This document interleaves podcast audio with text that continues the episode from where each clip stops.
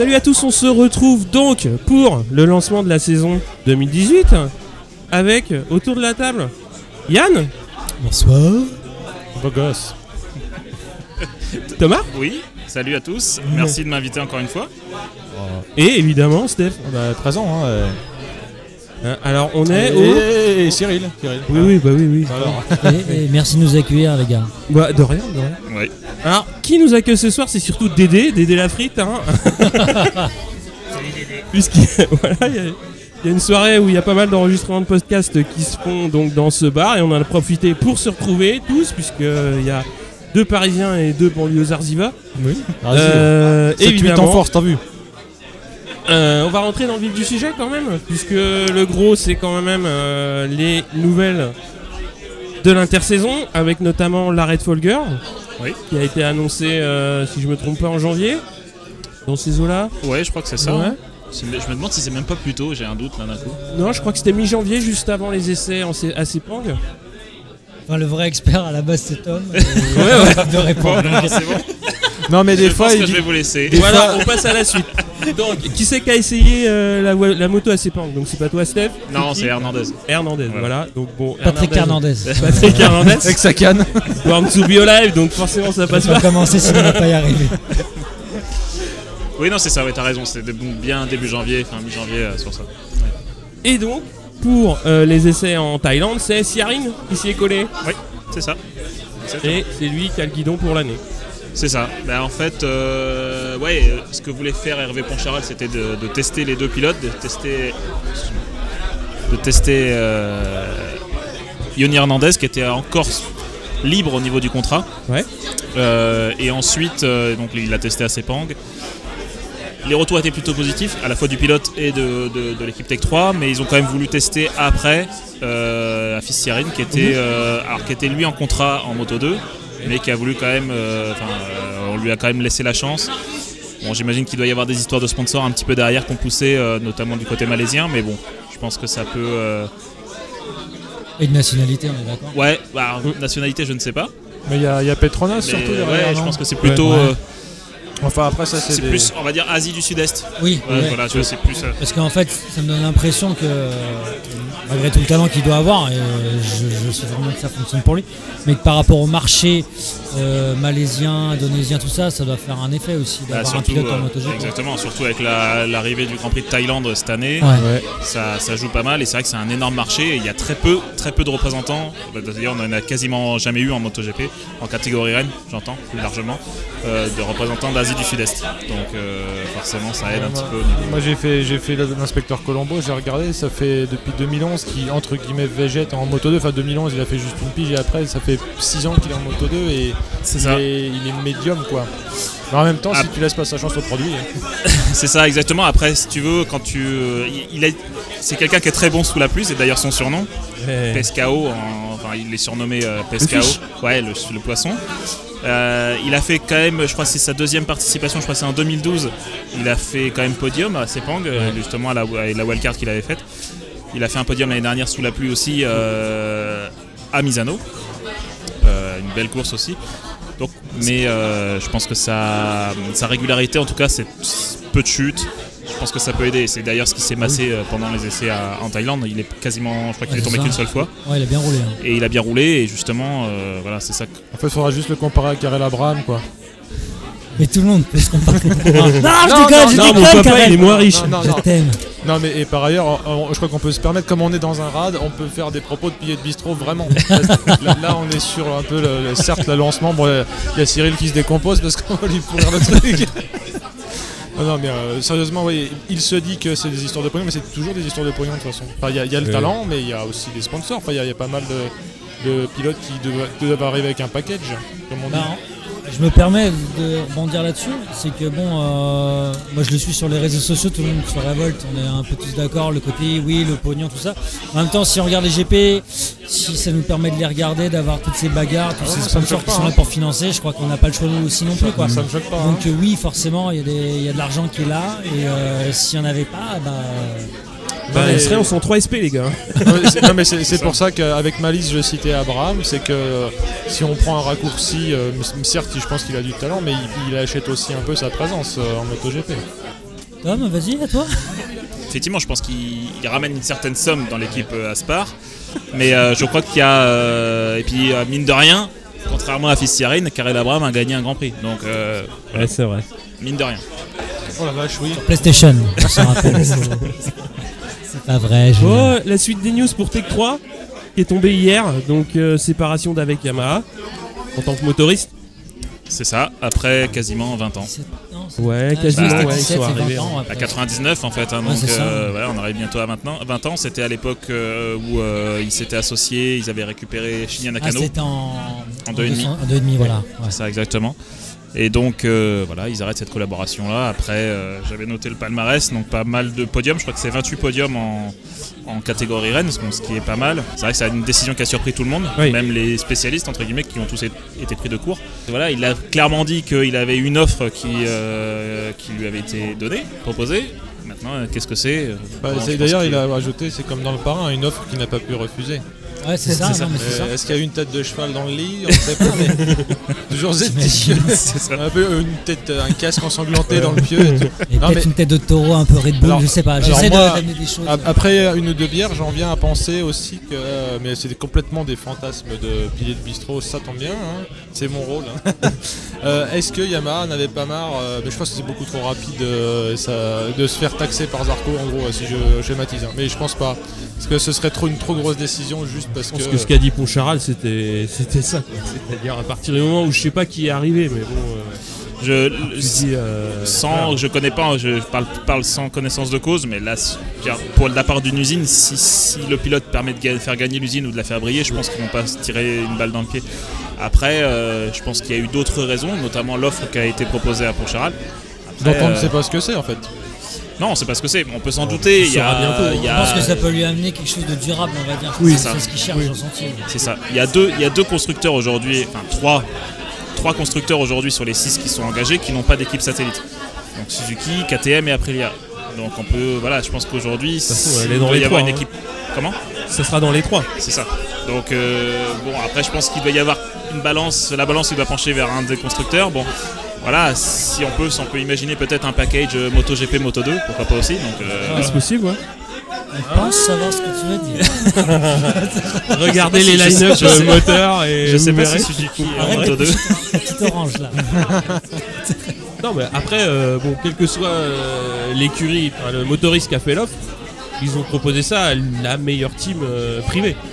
Exactement. La Yamaha, enfin, Tech 3, ça reste la meilleure team privée. Tout à Mais fait. quand tu parles de motoriste, ça veut dire que le châssis vient La pas avec Non, enfin, Ouais, mais non, c'est par le- extension. quoi. c'est tout un bundle, non Oui, C'est par extension que j'ai dit motoriste. Non, non, je, je me- non, je pose la question parce qu'il y a certaines catégories où tu as Oui. vraiment un schisme entre euh, je fais mon châssis avec un le TIG, euh, dans le- Ouais, avec Guy. Coulon qui soude au TIG dans son garage et puis il vient chercher un moteur à la casse et c'est marre quoi. Mais après, c'est vrai que tu- tu- même en MotoGP, hein, s'il n'y a pas si longtemps que ça, avant il y avait les Yamaha Forward avec euh, un petit peu ouais, différentes, un moteur Yamaha, un châssis, euh, je sais même pas s'il était pas, je sais pas s'il était Yamaha, full Yamaha, s'il n'y avait, pas- avait quelques modifications du côté de Forward.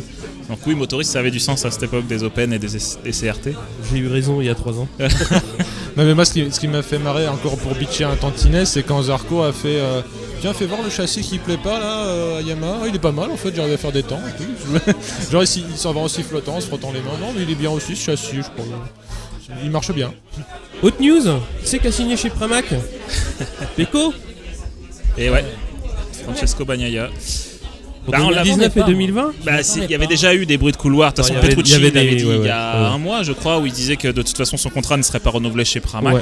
Ah, c'est pour ça que c'est un peu compliqué. C'était des rumeurs, mais c'est, il avait quand même dit que c'était compliqué pour lui pour l'année prochaine, enfin pour l'année d'après. Euh, faudrait que je reconfirme ça, je sais Bah, c'est ça, en fait, il a dit Moi, de toute façon, c'est ma dernière année chez Pramac. Ouais, c'est ça. ouais. C'est euh, de- 2000, euh, 2018. Il avait dit euh, Bon, bah, 2019, ce sera un, un contrat factory. C'est ça. Mais il a pas dit si c'était chez Ducati ou ailleurs. Oui. Et là, donc, quand Begnaia a été signé donc, chez Pramac, il a dit Ouais, moi j'ai une option dans l'usine. Donc euh, ça veut pas dire qu'il va quitter Ducati, ça veut juste dire qu'il va quitter Pramac. Bah, il n'y a pas beaucoup de euh, solutions. bon, il n'y a pas coup, hein, je pense 50 que 000 c'est- euh, voilà, motos. euh, Là aujourd'hui, il roule déjà sur une moto-usine. Après, est-ce qu'il ira à la place d'un Dovizioso ou d'un Lorenzo Ça, euh, ça, ça va être la question. hein. J'ai l'impression que chez Ducati, en fait, l'objectif, si on va être dans la continuité, par rapport à leur progression, c'est de re-signer encore De Vizioso et Lorenzo. Oui, je suis d'accord avec toi après sur le principe, mais après j'imagine qu'encore une il y a fois, il y a sous, de plein de Ouais, choses. ouais. c'est toujours des choses comme ça. Bon, Il y a eu aussi des mots assez clairs, hein, dans le sens où euh, il y aurait plus de contrat euh, mirobolant chez Ducati. Ouais, j'ai ça a vu été passer annoncé ça. ouais. entre euh, bah, l'intersaison. hein. Ouais, j'ai vu passer ça. Alors je sais pas si c'est euh, s'il y a des propos derrière ou si c'est juste des rumeurs, je ne sais pas du Non, tout. non, non, c'était des propos qui disaient qu'il y aurait plus de contrat, il y aurait plus de contrat énorme. Après, ça veut Oui, rien bien dire. sûr, Parce sûr. que tu peux très bien avoir un contrat cadre euh, standard et puis des grosses primes à la victoire. Donc, euh, bon. Tout à fait. Mais il y aura plus de contrat où euh, bah, si tu te traînes, bah, Je vois pas de qui tu veux parler. un petit coup sur les motos électriques aussi, ça a été présenté à Rome. Mais moi, ce qui m'a surpris, c'est que je m'attendais à force qu'ils en parlent que vraiment, mais tu me l'avais déjà dit, euh, Thomas, ça court pas cette année, ça court l'année d'après. Oui, l'année prochaine. Euh, ils c'est marrant qu'ils aient fait une présentation limite avec la fumée par terre, comme dans Alien avec les lasers et tout. euh, et en fait, c'est juste euh, dans un an, quoi. Bah, donc, euh, ça fait un peu. euh, pourquoi ils nous teasent comme ça hein Mais parce qu'en fait, si tu veux, il va falloir que les teams se mettent en place. Oui. Donc, sachant que ce qui a été annoncé, c'est qu'il y aurait euh, donc tous les teams MotoGP auront une place privée. Oui, pardon, excusez-moi, Ouais. privée. J'ai oublié de préciser, auront une place en, moto I. Quelques Deux motos. Voilà, deux motos 2 et deux motos 3. Donc du coup, euh, Ils- il faut ils qu'ils se mettent auront- en place. Ils auront une place ou ils devront occuper une place Est-ce que c'est coercitif Je sais pas du tout.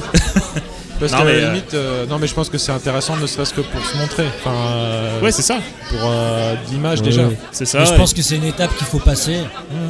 C'est bien de le faire maintenant. Bah, clairement, en non mais moi, 2019. moi, moi, j'étais friand de le voir mais plutôt carrément cette année. J'étais déçu que ça court pas cette année quoi. Mais On bon. va aller voir, je pense qu'on va voir quelques images de toute façon parce qu'il y aura des essais, c'est obligé hein, de toute Ah oui, façon. oui, je comprends, mais les images, euh, ça va toujours être vachement choisi, sélectionné. Genre, regardez ce beau virage en Ouais, c'est sûr. 1000 frames Ah, par bah seconde. oui. Non, moi je veux les voir se pourrir, se faire les freins.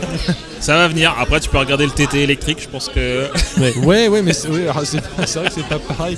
Non, mais ce qui est intéressant, alors je sais pas si Capirossi, euh, on, a, on a vu des images de Capirossi, euh, enfin, tu sais, sous le cuir et le casque, je sais pas si c'est lui quoi, mais bon, il, il paraît que c'est lui qui l'a Ouais, je pense qu'il a un bout. un bout- Mais ce serait intéressant de voir tu sais, une vidéo en embarqué, un truc bah, comme il y avait eu pour le TT. Il y a eu de l'embarqué euh, du temps où il y avait encore de la terre d'ailleurs, je crois, parce que maintenant il n'y a plus de terre, ces cons-là ils ont bitumé jusqu'en haut. Fini les glissades de la fin. Oui. Euh, Pikes Peak. Non, Ouais, Pikes Peak, ouais. de- Excuse-moi, j'ai pas Oui, contextualisé euh, Pikes Peak. Il y avait une vidéo d'embarqué de- d'électrique. euh, ça a l'air de marcher. hein. De toute façon, on est au courant que les motos électriques ça marche. Ouais, ça va bien marcher et puis euh, ça va être- amener d'autres problématiques. C'est ça qui va être intéressant au niveau du euh, de l'électronique, de la gestion électronique, des choses comme ça. Je pense que ça oui, va on, être en parlait lors d'un précédent podcast. Le plus dur, c'est de pas se retourner comme une crêpe parce que les Ouais. moteurs, c'est 0,1 hein, électrique. Ouais. hein, donc, C'est clair. là, pour le coup, le software, ça va être quasiment. les ECU, ça va être primordial. Quoi. Bah oui, c'est clair. Alors, il y a eu deux roulages quand même depuis, euh, depuis le début d'année. Sepang, un petit mot sur Sepang. Qui veut faire un petit mot Un petit. Ok, je vois que vous me regardez, les gars. Euh, Yann euh, Non, sur Sepang, bah, en fait, c'est la rentrée presque. Déjà, Ouais. au niveau du public, enfin, moi en tant que fan, je me, je me mets comme ça. T'es un peu au taquet, tu veux voir un peu ce que ça va rendre dès le début. Maintenant, euh, c'est comme je dis, euh, faut pas faire de conclusion par rapport à ça. On a pu le voir avec la Thaïlande, parce que les Yamaha, bon, les Yamaha, ils ont super bien roulé à Sepang les deux premiers jours, et Thomas l'avait- me l'avait bien souligné. On avait fait un débrief en vidéo que le troisième jour. Ah oui. Et j'ai l'impression que c'est le gros problème de Yamaha, c'est qu'ils sont incapables de comprendre ce qui se passe. Donc ça se représente bien par rapport à ça. Les Ducati, elles ont super bien roulé. À- en Thaïlande, ça n'a pas été la même donne. Euh, Honda avait l'air un peu plus discret au début. Euh, bon, pour moi, c'est peut-être Honda pour l'instant qui est vraiment bien. Ouais. Voilà. Et Sepang, euh, ouais, c'est une rentrée où tu testes, tu vois. De toute façon, ils doivent décider des moteurs, on est d'accord. hein, Bah, sur les essais, ouais. voilà, ils doivent clôturer tout ça. Donc voilà, on est tous au, ca- au taquet, on est en attente. Maintenant, euh, j'ai hâte de voir les essais du Qatar qui Ouais. vont arriver. Ouais, mais- Et là, on, verra- on verra vraiment. Mais bon, c'est pas que c'est la rentrée pour tout le monde. Sepang, il y a quand même record de piste de Lorenzo. Oui, oui, oui, c'est vrai. Euh, c'est pas rien quoi. Non, non, c'est vrai. c'est Parce vrai. que être premier c'est une chose, mais claquer le record de piste. Après, moi, quand j'ai pas euh, les chiffres. Ce qui, ce qui m'intéresse limite le plus, c'est de savoir les, les- pardon, excuse-moi, les, le- les rythmes en fait. Ah ouais. ouais. Bon, bah, il y il y a toujours les course. meilleurs temps, mais de savoir un peu les rythmes, euh, comment ça se passe, s'il y a eu des simulations de course. Bon, je sais pas si ça se fait dès le début à 7 ans. Si, si, un testent, peu. testent, bien sûr. Et ça, ça m'intéresse de vite savoir où on en est là-dessus. Et, euh, et voilà. Mais après, le- bah, Lorenzo, on le sait très bien, euh, quand il était chez Yamaha, quand il claquait des pôles, il claquait des temps, il est là visiblement euh, à ce moment-là, il avait, il une, il avait une Ducati qui est bien. j'ai l'impression qu'ils se sont un peu emportés dans les propos du Ducati quelques jours après, du style on est prêt. Je pense que la Thaïlande, ça les a un peu calmés.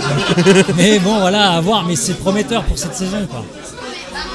Oui, bien sûr. Et après, c'est vrai que pour rebondir sur l'aspect, sur le côté Ducati, il y a aussi Miller qui avait surpris euh, pendant Ouais. ses tests à Sepang, euh, qui avait fait, qui a pas quitté la cinquième place des trois jours.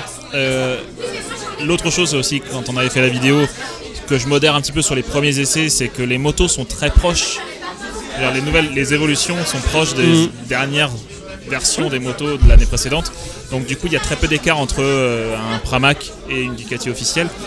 Voilà, après c'est difficile de tirer des conclusions euh, sur, un, sur, un premier, sur des premiers essais, c'est la rentrée comme tu disais, tout le monde se remet dans le bain, se remet dans le rythme. Il y a des choix quand même à faire sur ces jours-là, savoir que si on fait un rappel, du, si on fait un, rappel un peu du règlement, le moteur est gelé pour, euh, pour les pilotes, euh, pour les constructeurs, la plupart des constructeurs. Et du coup, il, faut, il faut absolument acter le plus rapidement possible. Falloir choisir. Il y a, y a Crutchlow qui, généralement, il ouvre le robinet quand il parle, il, il réfléchit pas, enfin il dit des choses euh, peut-être un peu trop vraies euh, pour lui. Il dit qu'il trouve euh, que les, toutes les performances sont ultra resserrées d'écurie en écurie, ce qui fait que ça empêche une lisibilité. Alors lui, il, dit que c'est cool que tout le monde soit à un poil chacun l'un l'autre, mais que finalement c'est aussi déstabilisant à tel point ils sont proches entre écuries euh, que ça empêche d'analyser sereinement les résultats, y compris des essais. On sait déjà que les essais, on peut pas en tirer de conclusion. Sûr. d'après lui, encore moins, parce que là, euh, tout le monde est dans un mouchoir de poche. Et alors, il nous commence à nous reparler du fait qu'il n'arrive pas à lire les pneus. Euh, c'est la même chanson que l'année dernière. J'ai l'impression que les pneus sont géniaux parce qu'en gros, euh, les mecs claquent des pendules. euh, Il n'y a pas tant de chutes que ça, sauf que tout le monde se plaint et j'imagine qu'il y a donc quelque chose. À, la fin de l'année dernière, c'était Vignales qui disait qu'il n'arrivait pas à comprendre les pneus. Il disait pas que les pneus étaient mauvais, mais il disait qu'il n'arrivait pas à capter comment on s'en servait de l'arrière surtout. Bah, en fait, si tu veux, c'est lié un peu au châssis justement sur lequel ils avaient un problème du côté de chez Yamaha. Et d'ailleurs, c'est ce que Rossi a encore souligné à Buriram. C'est qu'ils ont un problème avec le pneu arrière. C'est-à-dire que le pneu a tendance à surchauffer et a donc à s'user beaucoup plus rapidement. Et euh, peu importe le châssis qu'ils aient utilisé euh, tous les deux, que ce soit là sur les derniers tests ou en fin d'année. Donc je pense que c'est plus lié à leur propre châssis. Donc c'est vrai qu'il a du mal à évaluer quel type de pneu il doit choisir. S'il doit prendre un dur ou s'il doit prendre un tendre. S'il prend un tendre, le problème c'est que bah, du coup il est usé en trois tours. S'il Mm. prend un dur, il est difficilement dans le rythme en début de course. Et Donc, puis, euh, euh, sans trop m'avancer, il me semble que Zarco, euh, même s'il n'est pas vantard, s'était targué d'avoir appris à manager ses pneus en Moto Ouais, 2 et avait une sorte de, de capteur analogique au bout des doigts pour pouvoir économiser sa gomme. Peut-être mieux que les autres, bah, il disait pas ça comme un fanfaron parce qu'on connaît le Lascar, c'est pas, c'est pas quelqu'un mais- qui se vante, mais si tu lisais l'interview en essayant de presser un peu ce qu'il en ressort, c'est que Zarco aurait une capacité à économiser ses pneus ou du moins à comprendre ce que, quand ça commence à bouger, à lever un peu la, la main. C'est vrai, et puis bon après comme on, comme on le disait, hein, il a une moto qui est, qui est antérieure, c'est une moto que Lorenzo avait développée, et c'est une moto qui s'adapte, euh, enfin justement le style de Lorenzo est beaucoup plus proche de celui de Zarco peut l'être de Vignales ou de Rossi. Même si Rossi c'est pas quelqu'un d'agressif, mais Vignales c'est quelqu'un de beaucoup plus agressif. Et c'est euh, aujourd'hui euh, ça qui permet à Zarco de pouvoir d'avoir cette gestion des pneus que les autres n'ont pas sur des dernières versions de châssis. Burinam, vous avez quelque chose à dire Bur- Bur- Buriram. Écoute, les boîtes de nuit sont très sympas. c'est sympa C'est facile, mais je voulais la placer. Bah quoi. ouais, bah ouais. Non, mais on en en parlait un peu avant de commencer l'enregistrement avec Thomas. A priori, les impressions mitigées que Rossi avait sur le circuit, je parle du tracé, se sont un peu envolées parce Ouais. que les motos sont pas celles qu'il avait utilisées pour faire même à l'époque. Il avait fait limite du pocket bike. euh, C'est ça. Il avait fait dans le cadre d'une démonstration commerciale, marketing, enfin, je ne sais plus trop, avec Lorenzo à l'époque. Il avait roulé sur le circuit. Et il avait roulé sur des 300, donc effectivement c'est difficile de se rendre compte aujourd'hui. euh, Vas-y, paye ta différence. ça. Et euh, ils avaient peur surtout que le circuit soit trop simple. Et en fait, et, euh, même s'il est simple, il a quand même, même s'ils reconnaissent qu'il est simple et qu'il est très facile à apprendre, il a quand même certaines euh, particularités qui font que il y a certains challenges à, pouvoir, enfin, à devoir relever. C'est ce que disait notamment Zarco sur, euh, sur ce circuit-là. Tout le monde disait qu'il s'apparente beaucoup à celui de l'Autriche. On attendait justement à voir les Ducati à Buriram qui soient au top, ce qui n'a pas été le cas. Euh, ça a été dominé par Honda, notamment Marquez, et, Marquez Crutchlow et Pedrosa. Étonnant parce que c'est un circuit un peu stop and go.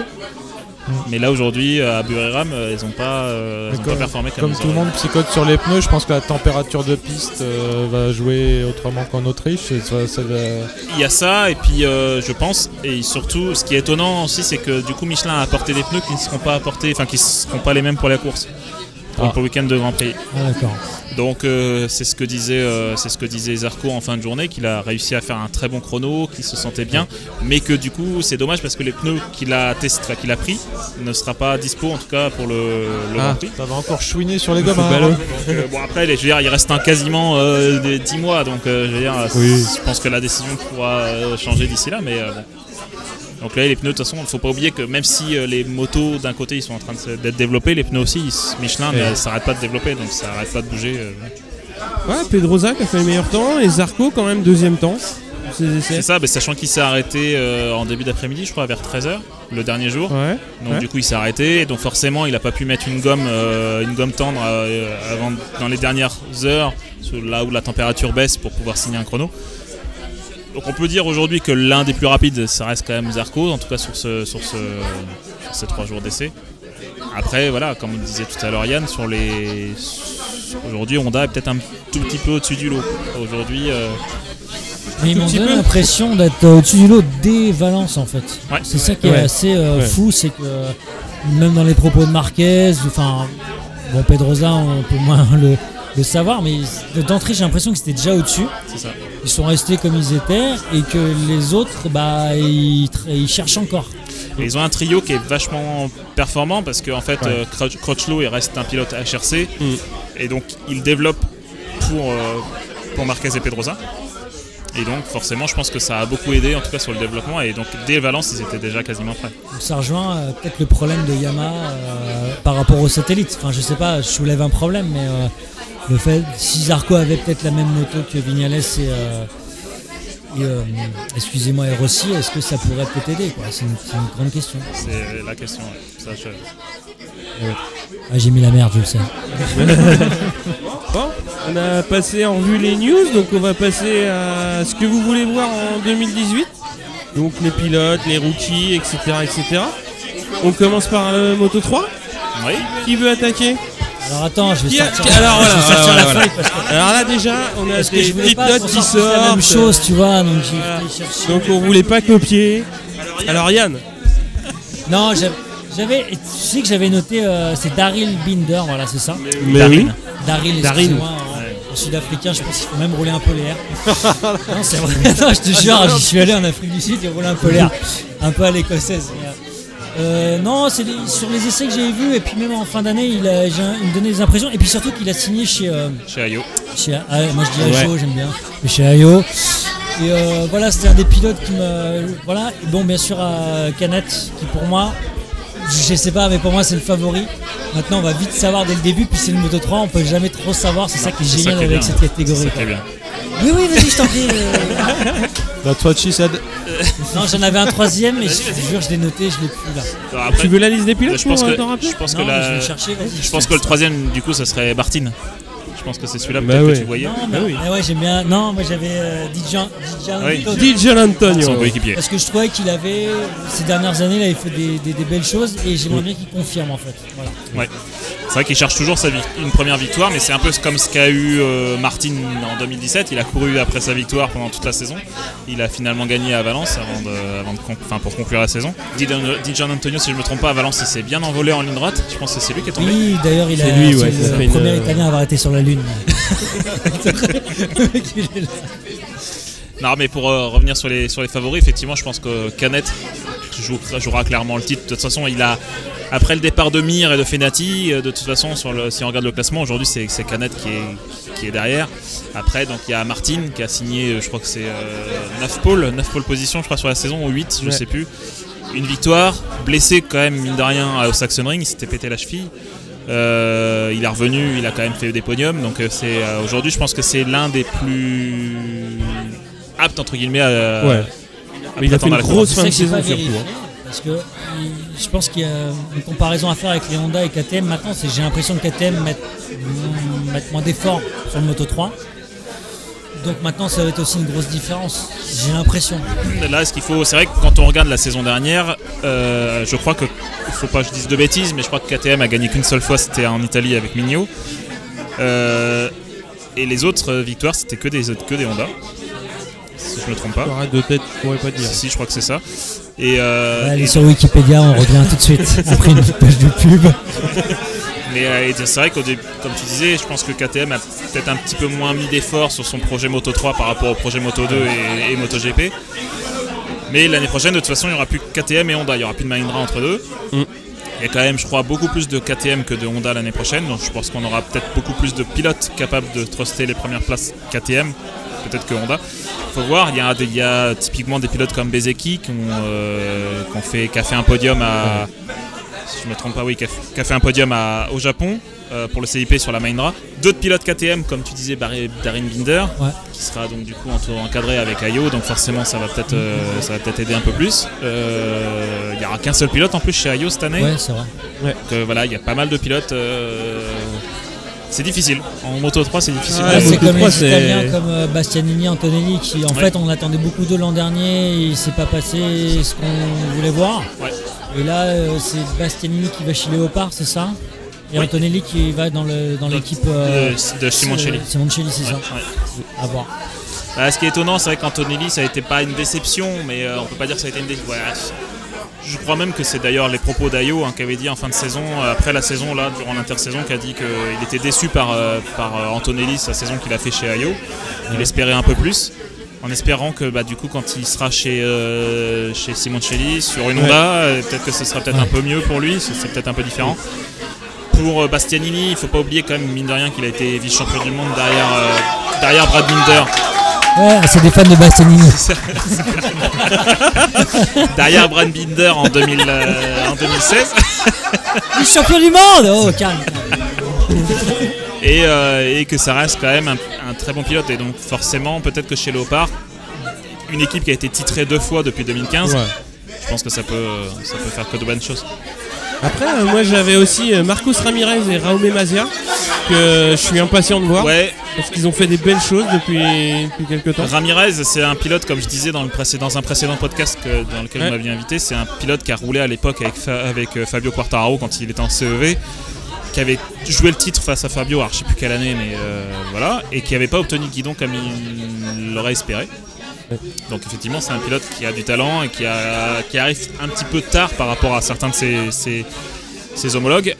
Il y a aussi la... comment dire Jaume, moi je dis, je crois que c'est Germa qu'on dit.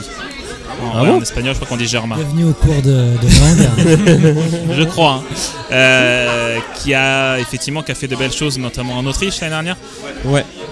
Par contre, je crois, si on regarde les classements des essais IRTA qu'il y a eu à Jerez, je crois Ouais. qu'il n'était pas forcément là où on Ça l'attendait. galère un Ouais, peu, il ouais. était en fond de classement. Steph en Moto 3, les petits Bah, favoris. Mazia parce Chouchou euh, il avait fait le show pendant sa wildcard. Mazia euh, Ouais. Non, il remplaçait Doran Binder justement. ouais. Et quand il avait commencé à dire aux autres de le suivre, genre euh, allez-y les mecs, euh, Ouais. suivez moi mon blanc panache, il m'avait bien fait rire. Et, et il m'avait fait surtout flipper parce que, comme j'aime à le dire, la Moto 3 ça ressemble vraiment à des mobilettes. Et quand tu vois les mecs qui rentrent à 200 dans un truc, tu te dis c'est pas possible, ça tiendra pas. Et, et par ailleurs, je suis là, je reviens, j'ai dû dire ça à chaque podcast euh, de l'année dernière, mais je suis étonné qu'il n'y ait pas plus de cartons. T'as les voir aussi proches, à se taxer et tout. Il n'y a pas de, de méga cartons. Non, c'est vrai. ouais. Et je me dis, euh, waouh. Alors autant euh, ils sont pas très disciplinés en qualif. Autant en course, ils savent gérer Ouais. les courses en paquet. hein. D'un Ouais, côté, c'est ce qui fait le charme, je trouve, de cette catégorie, Ouais. c'est que c'est. Ouais, du- ouais. Quand je dis chien fou, c'est pas. euh, Je trouve ça Ah oui, c'est non, mais- positif. c'est bah, que- oui, pareil. oui. Alors bien sûr, c'est comment, c'est euh, comment il s'appelle le, le directeur de course euh, de la course. euh, Mike, Mike Webb. Webb. voilà, voilà. Et lui, bon bah, il est obligé un peu de les, quand je dis entre guillemets, les dresser pour, euh, pour plus tard aussi, pour tout ça. Mais c'est une catégorie, je, je, je peux pas la rater. quoi. C'est pas possible de rater une catégorie pareille. Et comme je, dis, comme je dis souvent à Cyril, moi je suis obligé de suivre euh, les sur la gauche de l'écran avec les noms parce que ça se taxe tellement que je Ouais, comprends plus rien. Je ça. ne comprends plus rien, je ne sais plus. Écrire des résumés sur les courses Moto 3, Ah c'est quelque là, chose. euh, Ah, moi, je- m'a- je regardais juste Et, euh, l'arrivée. hein. Justement, au Grand Prix de France, j'avais vraiment eu les boules quand il y a eu malheureusement euh, la chute collective Ah oui, Euh, sur oui, de- en fait, virage, il y a peut-être Ouais. presque la moitié qui sont. Là, Euh, peut-être j'exagère. hein, je Et j'étais petite déçu dizaine. parce que voilà, en plus j'y étais et que t'as envie de voir du spectacle parce que eux font le spectacle quoi. Mhm. Donc voilà, mais c'est une vraie catégorie. Et quand j'entends, euh, j'ai des potes à moi qui sont fans, tu vois, mais moi je regarde que le MotoGP. Et je dis, mais non, mon pote, quoi, faut, faut regarder le Moto 3, c'est impératif. Ouais, puis là, quand on parle de nivellement des performances, euh, ils sont tellement euh, à 1 km/h près que euh, c'est euh, voilà, c'est comme le trophée Clairefontaine. T'as quasiment l'impression qu'ils ont tous les mêmes bécanes et qu'à la fin, C'est euh, euh, ouais, ça se joue sur l'aspi. Enfin, je sais pas s'il y a beaucoup d'aspi dans cette catégorie-là, mais en, Moto cas, 3? ouais. Euh, elle joue beaucoup. Ouais, ça joue énormément, notamment au. Qatar. Pour moi, ça me fait penser au Mugello en fait, à chaque fois. Les images de- d'hélicoptères en Mugello quand ils arrivent tous au bout de la ligne Ah oui, droite, oui, euh, la fureur de Ils vivre. arrivent en file et Ah, après, ah, jure. ça fait l'éventail. c'est incroyable. C'est incroyable. Ceux freinent, qui freinent est un lâche. C'est ça, Ouais, exactement. Il y a ça, et puis là, le premier Grand Prix au Qatar, la ligne Ouais. droite, je crois, c'est elle fait un kilomètre, plus d'un kilomètre, je crois. Et C'est euh, aussi l'aéro- l'aéroport en fait de Doha. De. Et je crois qu'il gagne, je crois, hein, euh, à l'époque, je crois que quand Jules Danilo m'en avait, m'en avait parlé, je crois que c'est une demi-seconde sur la ligne droite. Rien que sur la ligne droite, si on arrive à choper la spi. Donc euh, c'est Ah ouais. euh, c'est énorme, une demi-seconde sur un moto Ah, sur 3. le c'est- périph', on peut pas faire la même. Ouais, C'est c'est c'est l'inverse. Dans la vraie vie, quand tu es derrière un camtar, tu, te, tu perds une vertèbre hein, à cause de, à cause de l'aspi du camtar. Mais là. Euh, Non, véridique, hein. Enfin, je sais pas si t'as déjà eu l'effet, mais euh, quand t'es derrière un moi, camion dans, ah, moi, tu sais, je suis un parisien. La moto, euh, elle ne roule que dans Paris. D'accord, Donc, il bah, n'y a pas beaucoup de. Non, je la plaisante. speed dans Paris, c'est mort. tu te mets à 130 derrière un camtar et dès que tu arrives dans la zone de turbulence où ça reboucle derrière lui, euh, bah, je te dis, c'est qu'il y a 60 euros de kiné derrière quoi. T'as Ah ouais. casque qui fait droite-gauche, droite-gauche, T'es en train de nous dire que t'as une bonne mutuelle. Ah oui, exactement. Justement, non, elle rembourse super mal. D'ailleurs, j'en profite euh, si je peux. euh. Cherche un bon kiné, un bon ostéo. Bon, on passe au Moto 2 hier. Alors, qui attaque D'accord, bah, à chaque fois vous me regardez les gars. Ah, alors, bah, alors, Mais non, mais t'as tes fiches, donc. Ouais, Yann, il a- non, mais Yann. Euh, Non, mais alors moi j'ai- j'ai eu du spectacle l'an dernier parce que j'aime bien Mattia Pasini, j'y j'y suis depuis très longtemps. Ouais. Et euh, j'aimerais que j'aimerais qu'il joue le titre cette année. Vraiment que bah voilà, est-ce qu'il va ça va passer par euh, pas de résultat blanc et euh, voilà, mais il y a de la bagarre Ouais. en piste avec lui et je voudrais vraiment le voir. Je- Il a fait une année de pause, on est d'accord ou deux? Non, il a fait combien de temps? Je sais pas a très bonne question, j'ai un doute, je crois que c'est une. hein. Une année de pause, mais j'ai l'impression qu'il est revenu euh, complètement différent. euh, voilà. Donc lui, je l'attends vraiment. Après, euh, moi, il y a alors, euh, je vais peut-être me faire taper dessus, mais j'attends Alex Marquez. Je sais pas pourquoi. Je pense quand même qu'il y a moyen qu'il fasse quelque chose. Alors, tout le monde dit oui, bien sûr, il a pas le talent de son frère, mais il a quand même gagné le titre en Moto 3. C'est ça. Voilà, il l'a gagné. Maintenant, je voudrais voir en Moto 2 ce que ça va donner. et Je, je le sens bien pour lui cette année. Quoi. Ouais, c'est ce que j'avais noté, c'est s'il se prend pas trop des high side, parce que s'il était Ouais. abonné au high side l'année dernière, il s'est même cassé salement un os. Euh, ouais. Euh, la, la hanche. Enfin, la ouais, hanche, euh, euh, oui, à la hanche. Il s'est bien abîmé, donc euh, Misano. faudrait juste qu'il soit pas. euh, on en a parlé aussi lors d'un précédent podcast. Il y a son coéquipier euh, qui part en MotoGP. euh, Ouais, il c'est faudrait pas Ouais. qu'il se fasse. En gros, c'est entre guillemets son année. Non, non, mais euh, Euh, à bon, voir. Faut voir, faut voir. Mais moi, si je, si je peux me permettre d'enchaîner, euh, ceux que j'attends, c'est Mir et Loves pour des raisons opposées. Savoir que Mir monte et Loves descend. Mais moi, Loves, c'est quelqu'un qui m'est sympathique aussi parce qu'il s'est fait marcher dessus. Peut-être aussi parce qu'il était mauvais. Ça, finalement, j'ai du mal à la savoir. Enfin, je pense pas qu'il était mauvais. Attends, attends. hein. Les guillemets, euh, mais bon, contrairement à Thomas, j'ai pas besoin de mettre de guillemets parce que j'ai pas de responsabilité. Mais Loves, il s'est fait salement euh, charcuter. hein, on va, on va parler, parler vrai. Il était déjà bon hein, en Moto 2 il y a deux ans, hein, avant de quitter la catégorie. C'était. Moi justement, je pense qu'il y a aussi un autre qui redescend. Euh, c'est qui tout double à mon avis avec lui, mais Barbera. Ouais, ouais. Ah bah ça va faire comme. Hernandez. hein. mais Non, fait- parce que justement, en il a fait, bien roulé. J'ai l'impression que Ah ouais chez lui, ça, mais peut-être que dans 15 jours, 3 semaines, un mois, je vais passer pour un con. Mais Non, non, non. c'est beaucoup d'espoir. j'ai- Ouais.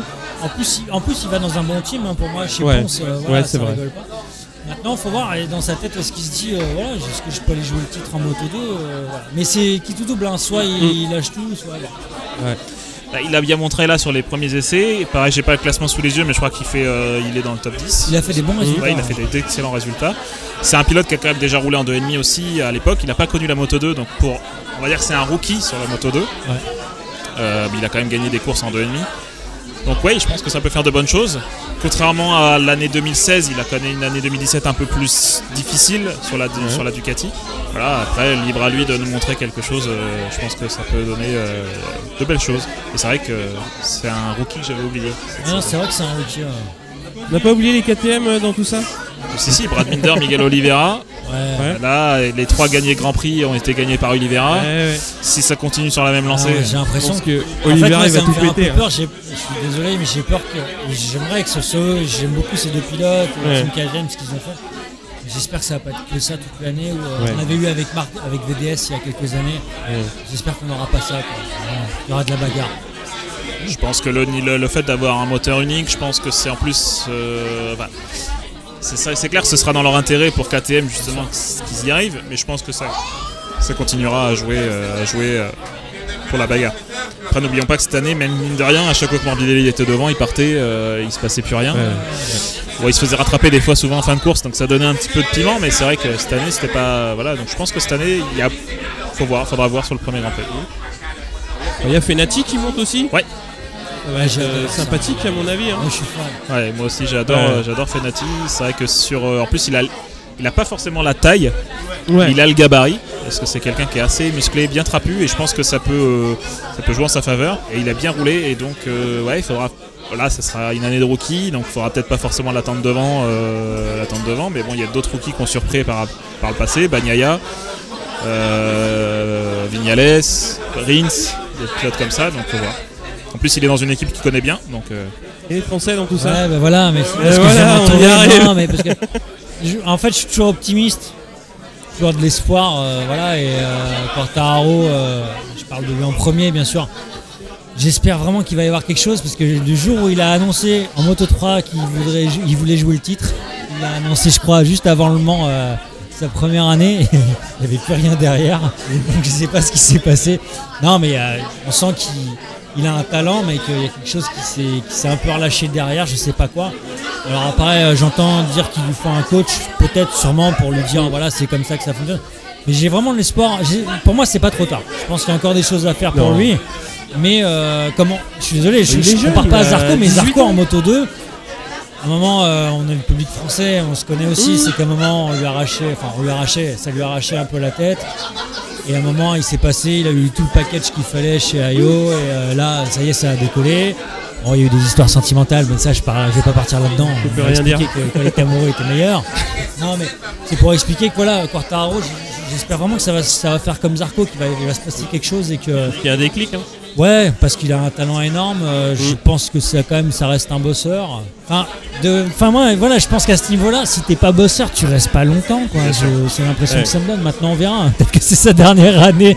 non. Non, mais vraiment, j'espère que ça va le faire. Quoi. Mais je, Bah, je avait sais pas votre avis, les gars. dernier quand même. ah moi je suis un peu comme toi. hein. Je suis toujours en attente de voir un gros résultat quoi.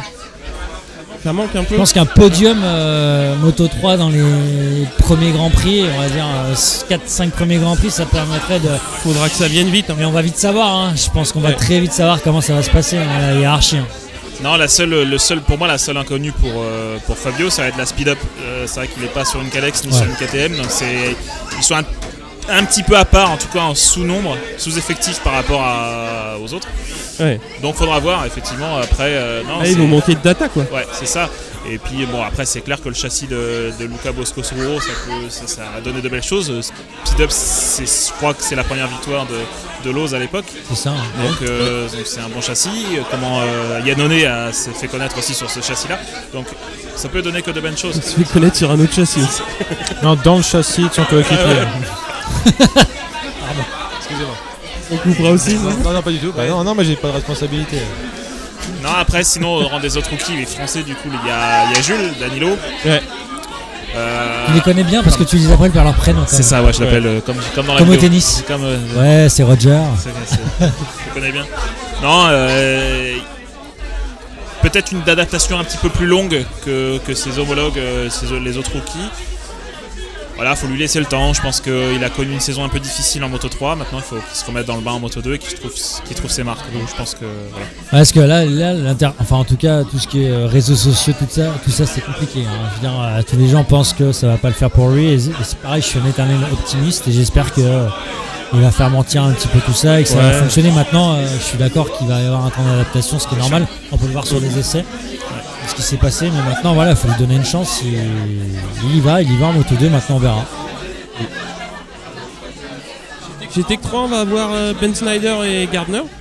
Gardner qui était déjà l'an dernier. Il a 70 ba- parce qu'il a 60 ans, le mec a pas compris que c'était- le mec, Il hein. le mec, putain, le mec quoi, est énorme. Ils ont fait un gros coup chez Tech 3. Ben Schneider, je pense que ça, pareil, encore une fois, je, je suis toujours un peu dans le positif et dans l'optimisme, un peu comme, euh, comme Yann, mais je pense que Ben Schneider, pareil, c'est un gabarit qui se prêtait pas du tout au- à la Moto 3. La petite cylindrée. Voilà, et c'était un peu difficile quand on le voyait de profil sur la moto. euh, C'était euh, à l'époque comme Rossi quand il était en 125, il touchait pas du tout le, le- le- les, les fesses sur la selle, quoi. Du coup, donc euh, je pense qu'en Moto 2, ça peut, euh, voilà, et puis dans une équipe tricolore, tant qu'à faire, c'est mieux, quoi. Ouais. Bon. Et après, ce qui est intéressant, c'est que c'est Ouais. la dernière année avec le moteur Honda, on est d'accord Oui, c'est ça. Exactement.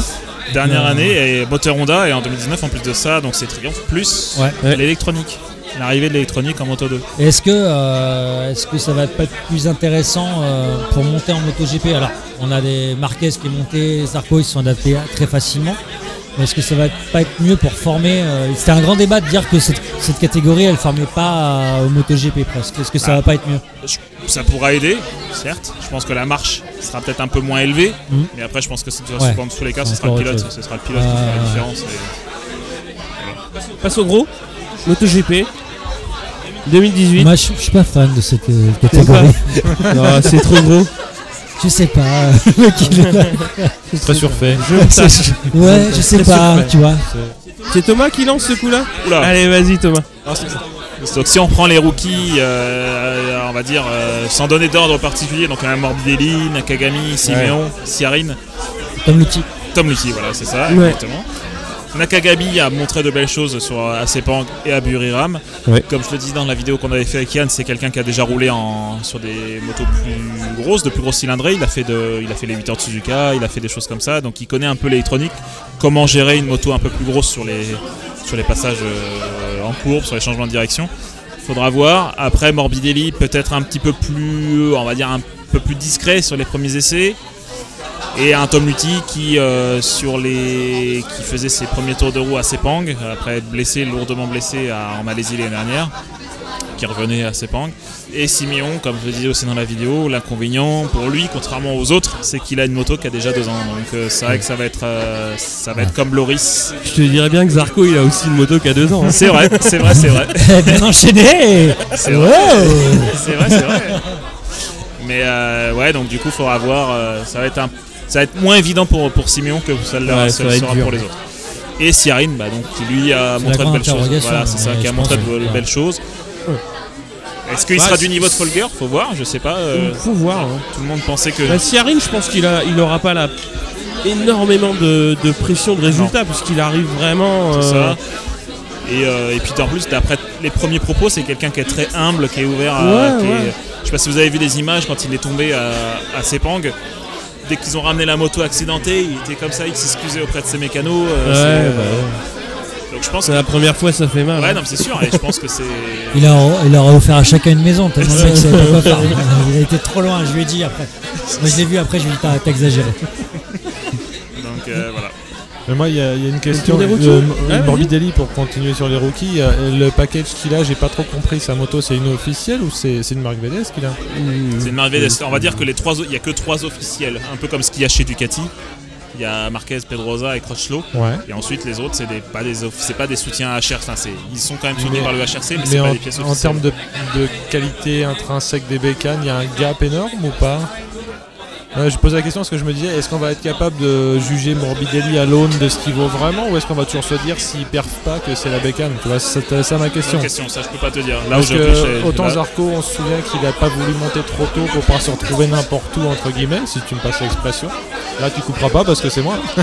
Et, euh, Euh, Là, euh, Morbidelli, est-ce qu'il est pas dans une sur une monture qui ne va pas l'avantager, qu'il aurait dû attendre aussi? Enfin, j'en sais rien. mais Bonne question. Là aujourd'hui, je peux pas vous répondre. C'est pour ça que moi je me l'étais noté à regarder et lui et, et ce qu'on peut déduire entre son niveau et sa moto. ouais. Bonne question. Avec euh, Rossi qui le chouchoute un peu aussi parce que faut euh, Ouais, je pense qu'il va bien coacher. qu'il- bah, en même temps, c'est difficile pour Rossi de trop le coacher parce que enfin S'il passe c'est pas trop la même team euh, en plus. Enfin, c'est tu vois, c'est pas c'est pas une team Yamaha donc euh, Non, c'est sûr. pas- je pense pas qu'il va aller dans les box dire ah tiens vas-y mets un quart de tour sur la fourche là. C'est sûr. Là, c'est pas trop crédible. Et c'est peut-être en plus la dernière année de VDS chez Honda, puisque j'ai entendu des. Oh là là. Une allusion Non, il y a quelques articles qui sont sortis sur la presse espagnole. Ah donc Il y on a droit. Nieto, on qui est sur le, qui est En sur fait, le j'ai l'impression que c'est Nieto en priorité.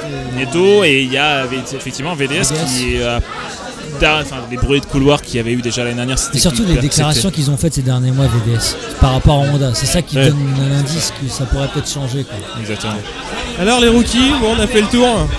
Euh, Euh, Nakagami, rookies- euh, Non, bon, pour les rookies, en fait, euh, Nakagami, je le sens vraiment bien. Ouais. Euh, déjà parce que ça fait longtemps que je rêve de revoir un, un- un Un japonais japonais, euh, Ouais. aux avant-postes. Vraiment, ça me manque. Euh, Il y a eu Aoyama, mais bon, c'était pas, bon, c'était pas fou, fou, c'est quoi. pas génial. En moto 2, je sentais qu'à un moment il fallait que ça, ça bouge et l'opportunité d'aller en moto GP, je, je trouve ça vraiment bien. Mhm. Donc à voir, maintenant ça va. Morbidelli aussi à voir. Ouais, pour moi, c'est vraiment les deux pilotes qui vont peut-être être euh, au top euh, au niveau des rookies. Après, les- pour les autres pilotes, je sais pas trop, ça va être la grande interrogation, on va vite savoir. Yann, tes attentes? Mes attentes. au global, hein. euh, bah, J'aimerais tourner dans des films. Ah non, pardon. je parle de non. Bah, mes attentes du spectacle. Ouais. Ce qu'on a, on a, on a pas, en fait, j'étais content, c'est qu'en milieu de saison, on était à, je crois, 400 pilotes pour le titre. On était à moins de 5-10 points, euh, je sais plus trop, et ça, ça m'a plu. Ça a vite changé après. On a eu spectacle avec Marquez et Dovizioso, et j'espère vraiment qu'on va avoir encore une saison, mais là, ça, ça va se prolonger quoi, jusqu'en fin de saison où ça va jouer à. Je rêve d'un dernier GP, je sais pas comment ça peut arriver à Valence, mais avec. euh, quatre pilotes euh, qui peuvent jouer le titre. Qui jouent le titre. serait- ah, ça serait énorme. Maintenant, euh, mes attentes, euh, bah, je suis fan, j'aime Rossi, hein, je, je veux pas me mentir. Maintenant, faut voir ce que ça va donner. Je suis, je suis un petit peu inquiet par rapport à la Yamaha. voilà. Et j'ai envie de voir Lorenzo performer sur la Ducat. Vraiment, je voudrais voir ce que ça va donner. Euh, non, parce que je le défends, moi je suis Dupont Moretti. Je, Ouais. je sais pas si vous connaissez Dupont Moretti qui est un Ouais, ouais, Ouais, je me mets là-dessus, bah, voilà, avec Lorenzo c'est je fais la même chose. non mais en fait c'est parce que je trouve de- de- du talent chez tout le monde, de l'affection aussi. Mais j'ai envie, ouais, j'ai envie de le voir rouler sur la Ducati enchaîné, j'ai envie de voir euh, Yannone revenir même si ça, je pense que ça va être compliqué. Je pense que Rins va être meilleur que lui. Ouais. Euh, chez Honda, euh, moi je pense que Marquez reste celui qui a un temps au-dessus de tout le monde, il faut avoir plus que ça. Pour moi, il sent le MotoGP et voilà. Après, euh, je vais sur les autres teams, bah, Zarco bien sûr, je ne peux pas l'oublier Ouais. Zarco, j'ai beaucoup d'espoir. J'espère juste que tout ce qui va se passer au niveau des rumeurs, des signatures, tout ça, ça va pas lui plomber la tête. C'est tout ce que j'espère. J'ai pas l'impression, je pense qu'il est très fort maintenant. Ouais, je pense qu'il est bien stable. hein. Mais euh, maintenant, euh, voilà, à voir. Mais vraiment, principalement, je veux vraiment qu'on ait du spectacle euh, toute la saison. Voilà. Ça fait un peu euh, le cœur avec les doigts. C'est l'école des fans. Ouais, hein. c'est ça. Mais vraiment, c'est ça. Non, mais j'aime tellement ce sport que. À chaque fois, je repense au GP d'Australie qu'on a vécu ces dernières années. Je on peut Ouais. avoir ça à chaque Grand Prix. Après, chaque piste est différente, bien sûr, mais ça, ça, voilà, ça c'est bon. quoi. Ça, ça fait plaisir. Tom, qu'est-ce qu'on dit Bah là, cette année, euh, je vais refaire un petit peu de, chiffres. C'est vrai que cette année, on est à 32 titres de champion du monde sur, euh, sur la grille MotoGP, c'est un record. Donc avec l'arrivée de Morbidelli et l'arrivée de, de Lutti. Voilà, j'espère qu'on va se retrouver comme les dernières années, euh, comme disait Yann, avec des courses super serrées euh, aux avant-postes, qu'on ne sait pas du tout qui va gagner d'un Grand Prix à l'autre. Même les pilotes entre eux ne savent pas du tout ce qui peut se passer d'un Grand Prix à l'autre. Ils peuvent pas encore, ils n'arrivent pas à dire qu'ils dominent telle ou telle, euh, telle ou telle épreuve. Moi, ce que j'espère surtout, c'est qu'on retrouve un Zarco comme on a connu en fin de saison à Valence, avec, euh, avec la possibilité de se battre pour la victoire, euh, que ça se joue à un fil à chaque fois et qu'ils puissent quand même avoir les armes pour pouvoir rivaliser. Difficile. Après, c'est clair que cette année, comme disait Yann, là on commence déjà sur les signatures pour la saison 2019, alors que la saison n'est même pas commencée. Et ça va aller crescendo là avec euh, Rossi. Bon, je sais pas s'il va signer, mais ça reste très probable qu'il prolonge au moins une saison, voire deux. une fois que l'échiquier commencera à se mettre en place, ça va commencer Mm. à négocier dans tous les coins et c'est vrai que ça va peut-être perturber certains pilotes ou peut-être euh, en avantager, en avantager d'autres. pardon. On a avantagé l'autre. quoi. Faut voir.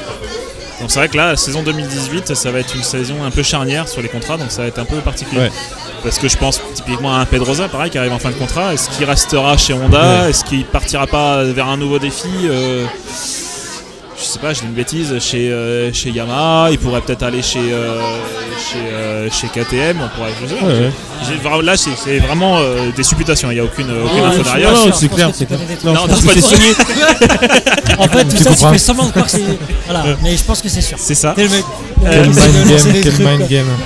Non, mais disons qu'il y en aura d'autres qui vont pousser derrière en Moto 2 aussi. Donc, euh, Ouais, euh, imaginons que Marquez, comme tu disais, arrive à bien performer, qu'il se bat pour le titre. Peut-être qu'il peut décrocher un guidon euh, en Moto GP aussi derrière. Il peut y Il y avoir. a eu euh, plein de rumeurs sur les deux KTM. ouais, c'est ça, les deux KTM. Euh, voilà, Voir est-ce- les quatre. les quatre peut-être. Est-ce que KTM va monter un team junior? Est-ce que Suzuki Ouais. monterait pas un team junior aussi? Euh, Voilà. Faut voir. Faut voir.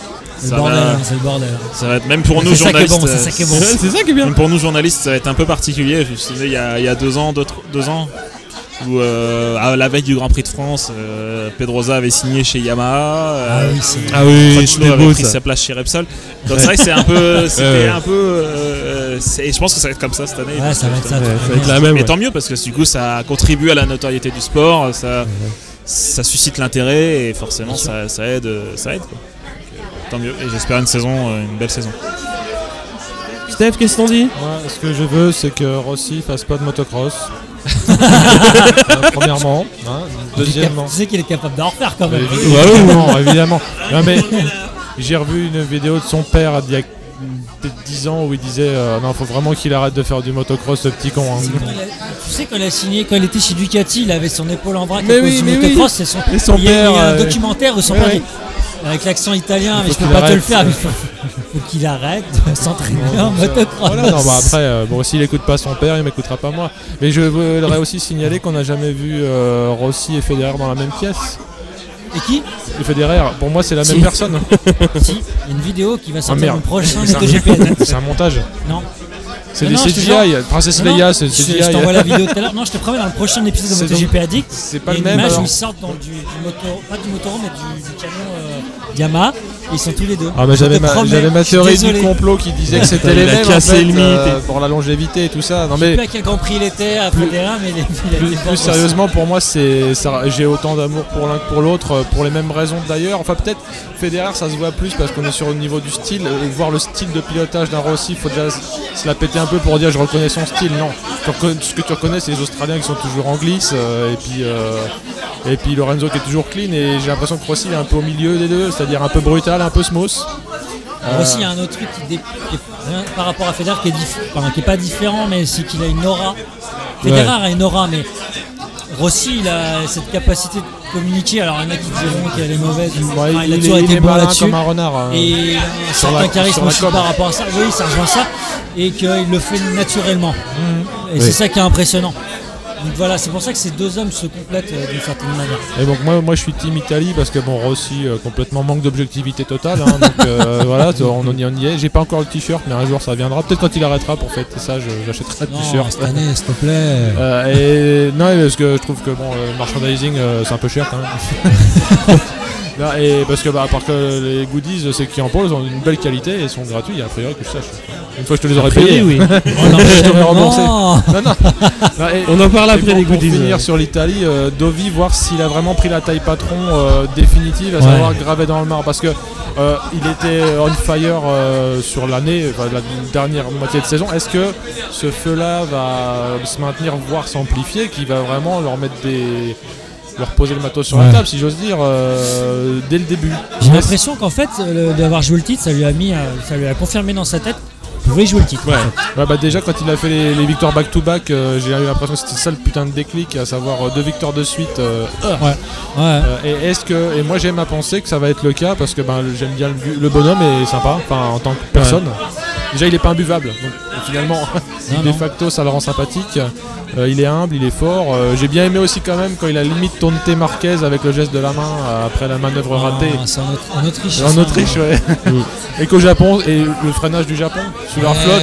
Et quand il flotte, moi déjà, je, je tremble sur mon DL. Et lui, il, fait, il fait un freinage de trappeur sur 10 Non, mais cm d'eau. tu parles de Deauville, vous vous rendez compte le nombre de pilotes qui peuvent jouer le titre Ah ouais, c'est euh, bien. Super. Mais surtout Rossi. Ah, pardon. tu, tu couperas pas, hein. Hein, c'est là quand, pour rebondir sur Dovi, c'est là qu'on voit l'importance de l'aspect psychologique sur, euh, Mm. sur la préparation d'un pilote. Et c'est ça, entre autres, hein, bien évidemment, qui a beaucoup joué cette saison, c'est qu'il s'est encadré euh, d'un- d'un coach mental. Il a pu aborder les courses d'une façon différente et c'est ça qui, euh, qui a pu faire la différence cette saison.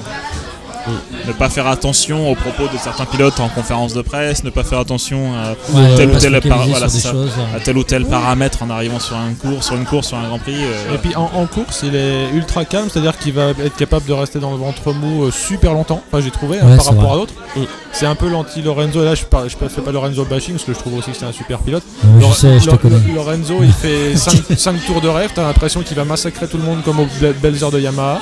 Et après, il descend, je sais pas trop pourquoi. euh, je sais pas si lui-même le sait. Enfin, je, je sais pas. Tu vois ce que je veux dire Les- Quand tu regardes les, les- les courses où il a été en tête, t'avais vraiment l'impression qu'il avait les Ah, il clés allait partir. et c'est fini. Et après, hop, il se fait taxer et il descend de 5-6 places. Il se fait emmerder par Zarco, il se fait emmerder par Crutchlow. euh. Et d'ailleurs, euh, ça lui fait du bien parce que je sais qu'il aime pas se faire emmerder. c'est, pas autant que Pedrosa qui lui ne peut pas supporter, j'ai l'impression, de se faire emmerder. Même s'il a le cuir un peu épais, on l'a vu aussi euh, à la toute dernière course l'année dernière. Euh, je sais pas si tu te souviens, dans les, an- dans les saisons passées, euh, Pedrosa, euh, s'il avait 30 mètres d'avance et que personne l'emmerdait, euh, c'était un peu comme Lorenzo, mais dès que tu avais un mec qui venait commencer à lui faire les freins, ah, ah, il se faisait passer. Et après, euh, C'est un peu- J'ai l'impression que Vignales c'est un peu pareil. Et il avait même Ouais. dit après le Grand Prix d'Australie l'an dernier qu'il n'était pas à fond euh, sur les, les frottements euh, en Ah. pleine course quoi. Alors Manque de après- compatibilité, c'est ça? Non, j'irai pas là parce que pour moi c'est un- ça, ça reste un guerrier. Après, tu peux pas. cri- Moi, j'aime quand ça bouge en course, que ça touche et tout, mais après, euh, je peux respecter aussi un pilote qui veut dire non, je veux Ouais. pas qu'il y ait de- ça. ah, le euh, champion de ça, c'est Lorenzo. hein, euh, quand tu quand tu lui déposes pas un préavis en trois exemplaires, quand disons que tu vas le doubler et par quel côté, Ouais. euh, là en conférence de presse, il dit ah quand même, euh, on joue notre vie. hein. Ouais, mais bon, après, il y a c'est Rossi le qui jeu a dit la aussi, même chose. hein. Ouais. Rossi qui a dit la même chose c'est- ouais, c'est un- un peu- C'est un peu ça qui Mais il m'a a dit surpris. une hein. chose en début d'année et après il a dit l'inverse. Pourtant j'adore Rossi, mais après il y a du travail de com aussi là-dessus, on sait très Ouais. bien. Et, euh, et- et voilà, et chacun a son style. Ouais, je, je pense que Ro- Rossi à ce moment-là il devait croire que comme Zarco avait son poster euh, au-dessus du lit, euh, rien que le fait de Mm. dire ça, ça allait faire que Zarco allait laisser 30 mètres entre deux. Ça n'a pas du le tout été le cas. C'est tant mieux. c'est, euh, ce que j'ai échangé avec Yann euh, récemment. C'est il y a, il y a certains pilotes qui euh, n'aiment pas du tout répondre en conférence de presse, comme un certain Zarco, comme euh, comme un Marquez, comme euh, à certaines accusations, à certains jeux psychologiques, mentaux, et euh, qui préfèrent répondre sur la piste. Mhm. Aujourd'hui, on voit un Zarco qui, quand il- on commence à l'agresser un petit peu, il montre de quoi il est capable en piste. On n'a pas beaucoup parlé de KTM, je trouve. Non, c'est vrai, mais en fait c'est parce qu'on l'a tellement vu ces derniers jours.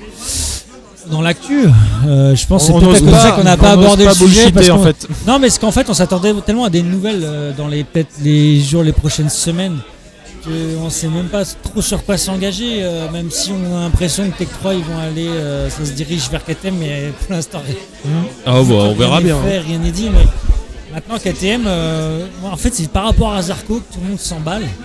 Mm. Mais moi, je, je- moi, personnellement, Zarco KTM, je, je suis pas, j'ai un peu peur. quoi. Je veux dire, tout le monde pense que la KTM, elle est déjà fantastique. Ah, moi, au, contraire, alors Il- là, il- euh, il moi j'ai alors- super peur parce que KTM ils sont super jeunes en fait. C'est le gros point d'interrogation, En fait, on en a parlé, il beaucoup faut qu'il d'argent confirme. et de- d'investissement et que ça marche tout de suite, bon bah, ok, ça sera un- presque Ouais, un miracle. sera un putain de hold-up. hein, ça veut dire que, que Honda et Yamaha, euh, Oui, euh, derrière, ils vont ça fait, s'alarmer. un, ça fait un peu 30 Ducati. ans qu'ils sont en MotoGP les gars. Donc, non, mais j'aimerais bien qu'il soit devant aussi. Ah mais maintenant, ça me fait un petit peu peur. euh, même si Zarco, il veut, ce que je comprends, une factory. Est-ce Ouais, c'est euh, qu'il vaut mieux une Factory KTM ou une Yamaha comme il a aujourd'hui Ça, c'est un grand débat, tu vois. De toute façon, il n'y a pas le choix. Il n'y aura pas de. Non, Yamaha ouais, c'est sûr.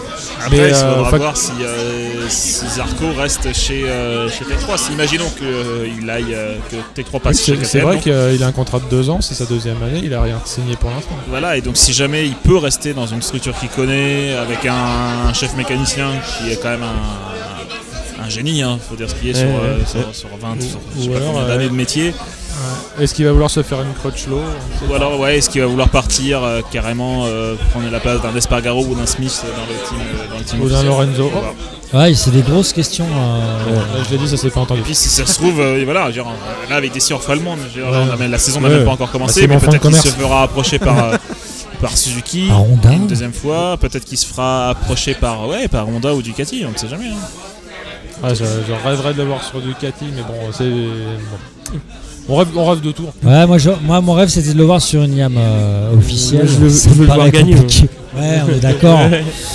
Cette année, je, je pense qu'on aura une victoire, euh, au moins une. Maintenant, euh, moi, je le vois jouer le titre. Maintenant, on verra. Ça dépend aussi de ses- dans, la- dans sa tête ce qui va se Ça va passer par dépendre de rapport plein de choses. Et tout ça, est-ce que avec, avec Poncha, s'il se sent bien chez Tech 3, enfin, j'ai l'impression qu'il a besoin de se sentir Ouais. dans un cocon, dans un team.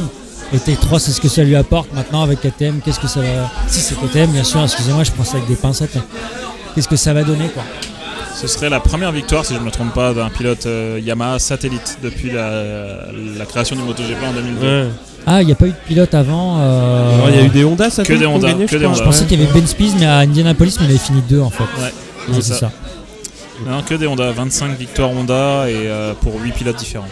Et Alex Rins Ah bah là il a Ça montré, bon, ouais ouais, il a montré que pas blessé pendant les essais Il est bien, hein. pas, ouais, Ouais. il est très bien. Et puis surtout ça confirme ce que, Hop, je reprends non, je- non, je reprends non. Contrairement à la saison dernière où euh, Suzuki n'avait pas, avait perdu ses concessions, c'est-à-dire qu'il pouvait pas euh, modifier le moteur durant la saison. Oui. Ils étaient limités à 7 moteurs et pas 9 À cause de Vignales. à cause de Vignales qui est parti chez Yamaha. Ça le part. Il a fait exprès pour les pourrir. Ouais, c'est ça. Il se sont fait surprendre pendant les essais hivernaux en, bah, du coup, en, partant sur une direction de moteur qui n'était pas la bonne. Et là, ils semblent être, euh, voilà, ils ont, ils semblent avoir, enfin, ils semblent tous les deux les pilotes avoir trouvé un moteur euh, qui devrait correspondre pour la saison. Ils se partent dans une direction qui semble être la bonne. Maintenant, il faut voir s'ils arrivent à confirmer. Et de toute façon, ils savent que s'ils se trompent, ils ont la possibilité quand même de rajouter des évos, enfin de faire des évos sur le moteur Ouais. dans la saison. Donc, c'est tout bénéf pour eux. Et il l'a montré là aujourd'hui, enfin il l'a montré là sur le Buriram, je sais plus combien il termine, mais euh, Rins termine. Non, il, est, il est bien sur les essais, la fin de saison a été bonne. euh, C'est ça. Moi, J'attends qu'il Ça fasse une bon, saison hein. pleine. Ouais, quoi. ça sent bon. Ouais, ouais, ouais, C'est vrai qu'il avait Ouais, puis ce serait bien pour Suzuki quoi. Parce Ouais. que ils ont, les premières années, euh, quand ils sont revenus, c'était vraiment bien. Je Mm. pense qu'ils ont fait l'erreur de changer deux pilotes en même temps. Ouais, ça, c'est dur. bon Et ça, a été, ça s'est vu Ouais, dans une ça saison. c'est dur. Et là, Rins, Yannone, c'est la grande interrogation, mais Rins, en tout cas, j'ai l'impression que ça sent, ça sent bon. Il faut pas qu'il se blesse et que ça revoie. Hum. C'est un pilote qui est très jeune, hein, je crois qu'il a que 22 ans ou Ouais. 22 ans. Ouais, il est jeune, il a tout. Hein. Ouais, il y a moyen. Et puis, il, a- il aurait pu, il aurait pu être champion du monde Moto 3, comme il aurait pu être en Moto 2. Bon, euh, ça c'est- c'était pas, pas grand chose, mais il a le talent, quoi. Donc, il y a ça aussi. Bon, on n'a pas préparé euh, la prochaine partie, mais la prochaine partie, en gros, les Français. Dans les autres catégories, vous voyez qui? Dans les autres catégories, c'est-à-dire en super, super bike, super sport. Ouais, super Ah. sport, super bike et tout. euh. A trois Français en super sport, donc euh, contrairement à deux la saison dernière, Ouais. avec Dimiglio, Cluzel et, Et Mayas. Là, on a vu aujourd'hui que Mayas, euh, là en Australie, avait fait le meilleur temps euh, ce matin, enfin ce- cette nuit, dans la journée. Monsieur Jetlag. C'est clair. Cluzel qui est pas très loin non plus, qui, je crois qu'il finit 9 ou 8. euh, je sais pas. Ouais, ouais. Mike qui est un petit peu plus derrière, mais euh, qui est pas loin, hein, je crois qu'il a moins d'une seconde. Donc euh, voilà, ça peut donner de belles choses. Tous les trois sur Yamaha, donc tant mieux. Au moins, on pourra pas dire euh, il y en a un qui est sur Yamaha, l'autre qui est sur voilà. MV d'Agusta ou autre. Voilà. Mayas, de toute façon, maintenant, il doit confirmer, défendre son titre. euh, il doit Mhm. défendre son titre. C'est pas la, la chose la plus, la plus simple à faire. Je sais plus quel champion du monde disait ça. Je crois que c'était Kenny Roberts à l'époque. ouais. Et le plus dur, c'est pas de l'avoir, c'est de le conserver. Ouais.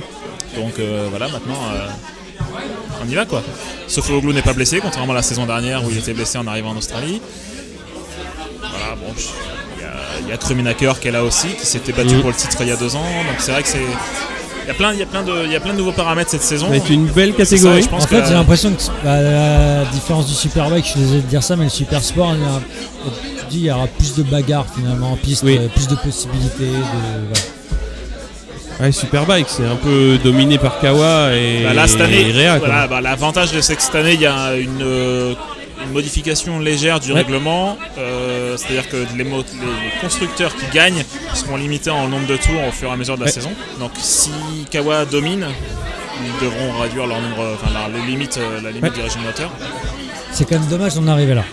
Je trouve. Ouais, bah Mais bon. Ouais. Après, voilà. Mais euh, oui, oui, non, pour relancer un peu le- la baraque, entre guillemets, je, je comprends, mais c'est dommage d'en arriver là en fait. Bah oui, oui. Et en même temps, Kawa n'est pas en MotoGP, mais beaucoup d'investissements sur le Superbike, donc euh, voilà, on comprend aussi. Loris en Superbike Euh, Loris, ouais, Il c'est s'est blessé aujourd'hui, mais- blessé aujourd'hui. Bon, après, Ouais. la, la difficulté pour lui, c'est que c'est le seul pilote BMW de la- du plateau. Donc voilà, il y a plein de choses à faire. Maintenant, euh, il le dit lui-même, hein, il l'a encore dit il y, a, il y a- il y a deux jours pour les essais. Son but, c'est pas aujourd'hui, dès le début de la saison, de viser le, de viser le podium. Aujourd'hui, il a la- les capacités de finir dans le top 5 à la régulière. Le podium, ça viendra un petit peu plus tard, la victoire peut-être, selon certaines conditions. Mais en tout cas, aujourd'hui, il n'est pas capable de se battre pour la victoire. Après, Est-ce que l'idée, c'est pas de faire une saison, euh, une belle saison avec cette moto pour essayer d'aller trouver Ah, pas Kawa, je- enfin je pense pas qu'arriver chez Kawa ça Ouais, m'étonnerait fort. dur, hein. Non mais je pense à Ducat ou, ou Yamaha. euh, Mhm. Yamaha, je pense qu'ils ont encore une marge de progression assez Ouais. importante euh, à voir, mais est-ce que c'est pas l'objectif quoi? Très probablement. Puis après, on peut très bien imaginer que s'il reste chez, chez, chez, chez BMW, peut-être que BMW aura envie de Oui, remettre les moyens bien sûr, Un derrière. bien peu sûr. plus d'investissement, Ouais, de bien moyens pour un deuxième pilote. et- Voilà, c'est euh, c'est vrai que bon. Voilà. Et il est dans une équipe qui a été championne du monde par Ouais, le passé, donc avec, euh, avec. Ouais. Donc c'est vrai que c'est tout bénéfice pour lui. Maintenant, il faut, il faut montrer. C'est vrai que ce matin, bon bah c'est difficile. Il a perdu, il a cassé son demi-guidon. Et donc il s'est envolé au virage 4. Il s'est contusionné, je sais pas si on peut dire. quoi, il s'est fait mal à la cha- ouais, à- à l'épaule. à l'épaule. Il s'est fait mal au, au genou aussi. Donc le, le genou ça va, ça gêne pas sur la moto. Par contre sur la C'est encore, je crois, il a dit non, je sais plus à quel endroit où ça le gênait c'est vraiment. vraiment sur les virages à droite c'est et sur les freinages. Ah, D'accord. Donc ça, ça va être... euh, là, pour la course, ça risque d'être un petit peu compliqué. Il aimerait bien qu'il Ouais. pleuve demain pour la première course. S'il pleut, ça lui permettra d'être un peu moins... euh, Ouais. Un peu moins pénalisé, ouais. Avec une course un peu moins c'est rythmée. ça. C'est ça. Parce que moi, très personnellement, quand il pleut, je suis un peu plus crispé sur ma moto que... Tous pareil, je crois. Mais euh, voilà, il préfère que ce soit qu'il pleuve et qu'il puisse remonter plus facilement dans, le classement. Moi j'ai une petite pensée euh, émue pour euh, Ducati parce que je crois que c'est leur dernière année euh, avec un twin. Ouais, Ouais, c'est vrai. Parce qu'ils nous cassent les couilles avec leur V4 là, bon ça y est, ça c'est dit. Qu'est-ce que c'est que c'est? Aprilia avait déjà fait ça avant. Bon, on comprend qu'ils sont embutés de ce que peut faire un twin. En gros, ils vont chercher le canasson là où il est et c'est.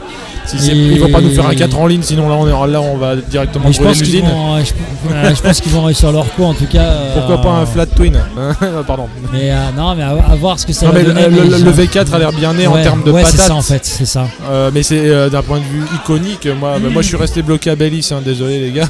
Ah bah écoute, Ouais, bon, là, comme qui dirait, euh, je sais plus si c'était une euh, 1098, la toute dernière qu'il a pilotée avant de s'en aller, ou là, c'était après 1999. Et moi, je suis déjà old school, tu vois, c'est Papy Mougeot, quoi.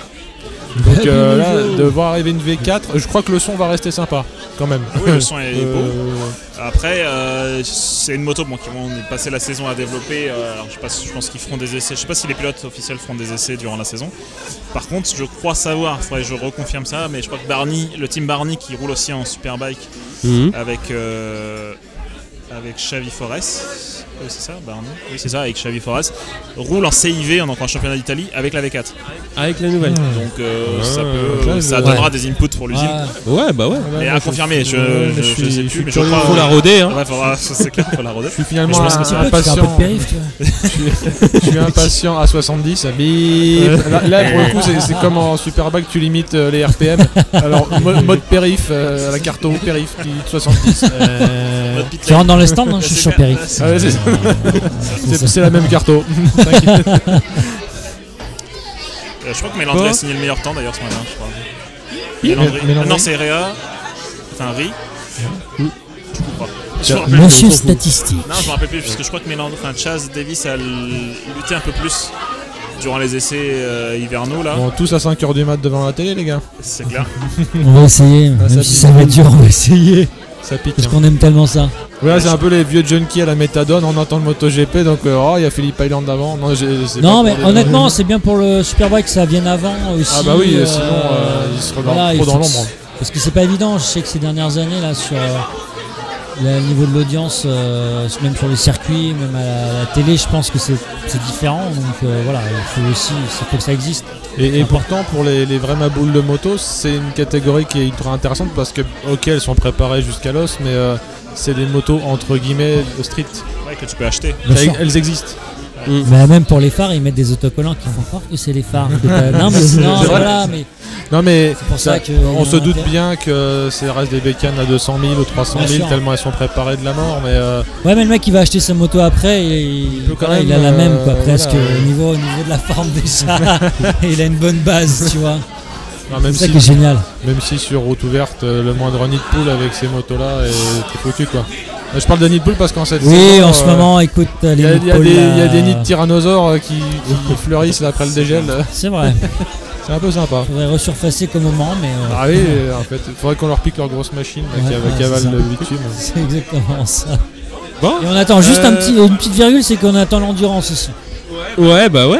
Ouais, ça va être cool aussi, l'endurance. Alors, le, le bol d'or a déjà été couru, donc il est- la, la saison est déjà commencée en fait. hein. Ça, ça Ouais, c'est Ouais. bizarre aussi bizarre, ça. hein. Bon. Pour moi, c'est vraiment c'est euh, les 24 heures du Mans qui vont démarrer. Euh, on a des, Ouais. des- Ouais, j'ai vu c'est Rolfo qui allait rouler pour le team 1 avec euh, Masbou, je trouve ça génial. Ouais. Non, mais il y a des pilotes qui arrivent là, euh, des bonnes nouvelles. Il y a des Et Poggiali aussi, si je ne me trompe pas. Poggiali aussi. Ouais, Poggiali aussi sur une Ducat, je sais plus quel team, mais ça va être top. Et je pense que pareil en endurance. Une Ducat en endurance Ouais, les gars. Ah, non, mais eux, ils viennent en démo euh, pour quelques heures. Eh, on va faire une heure. hein. Non, mais je trouve ça. et- Soyez là. hein. L'endurance, c'est aussi de belles choses qui, arri- qui arrivent. Il y a les teams français euh, emblématiques Ouais. qui sont Bah oui. toujours là et euh, il y aura une belle bagarre. Donc ça va être top. Je suis pas payé par les organisateurs l'endurance. Non, mais non, mais c'est des super courses. hein. Bon, c'est difficile à suivre, que- mais c'est des super Ouais, c'est courses. ça, mais Ah, c'est puis, il y a- magique aussi. Il y a quand même euh, Ouais, ouais, Magic. Magic Guyot hein, qui est super. hein. Euh, J'espère que son team va encore bien figurer, hein, comme il l'a fait l'année dernière.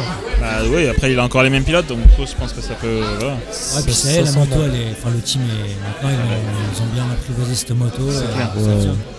Alors, votre saison 2018 à vous, qu'est-ce que vous allez faire cette année?